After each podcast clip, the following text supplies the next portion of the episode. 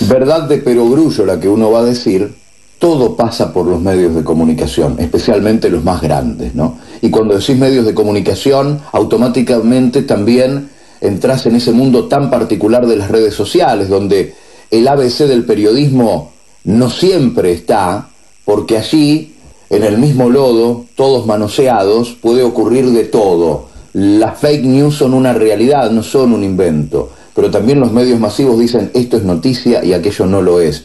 Esto es tapa y esto no aparece ni en la página 50. Y eso también es una forma de censura. Ariel Bercelli nos trae en este informe el 34. Viste, cada uno tiene acá su fecha. Nosotros programa 190, Bercelli el, el micro 34, arielbercelli.org. Síganlo en redes sociales, síganlo por la web, tiene su página. Es un analista a nivel nacional, internacional, Ariel, un tipo muy groso y que nos honra con su presencia acá. Ariel Bercelli nos cuenta, Twitter ha tenido un cambio de manos. Eso es poder. Quien tiene Twitter, Facebook, Instagram, meta nomás. ¿eh? Zuckerberg ha perdido plata Zuckerberg, Elon Musk, pero siguen siendo los tipos que cortan el bacalao. Ahí también, teóricamente, en los lugares donde la libertad total y absoluta, ahí también hay censuras y prohibiciones. Nos habla Ariel Bercelli de lo que hoy es Twitter. Ojo al piojo.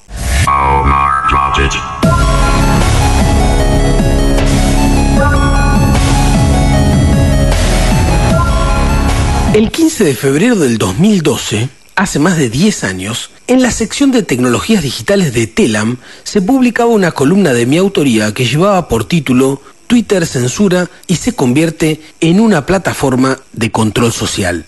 Aún lo recuerdo muy bien, en esos momentos Twitter se expandía a nivel global y modificaba repentina e intempestivamente sus condiciones de uso comenzaban a interpretar y a gestionar tecnológicamente qué se podía decir o no se podía decir en cada uno de los países a nivel mundial. Se habían transformado en un fortísimo dispositivo de control social. Si bien en esos momentos era preocupante, a finales del 2022, una década después, las nuevas y escandalosas denuncias sobre Twitter merecen el mayor repudio mundial.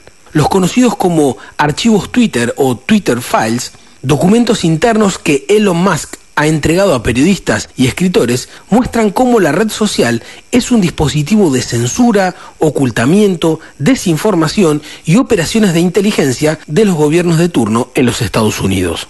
Puntualmente, ¿qué información surge de estos documentos entregados a periodistas y escritores a principios de diciembre del 2022? A partir de los análisis publicados, resultan evidentes, entre otros, las injerencias del FBI en Twitter buscando censurar los escándalos y el tráfico de influencias de Hunter Biden, el hijo del actual presidente Joe Biden el silenciamiento y el bloqueo a las cuentas de republicanos y en particular el bloqueo de la cuenta del presidente Donald Trump en el 2020. O también, como la red social recibió millones de dólares de varias agencias norteamericanas para censurar selectivamente debates sobre el COVID, las vacunas, posiciones políticas, ideológicas o también participar incluso de operaciones psicológicas del Pentágono en diferentes países.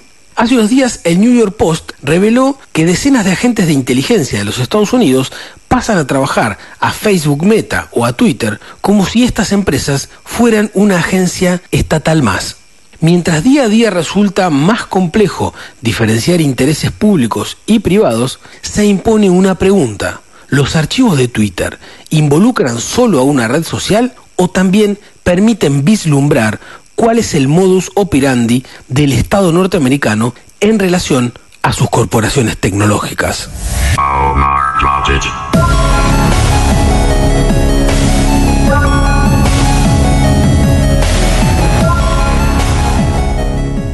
Programa especial de economía aquí y ahora. La verdad de corazón, hemos tratado en cada uno de los...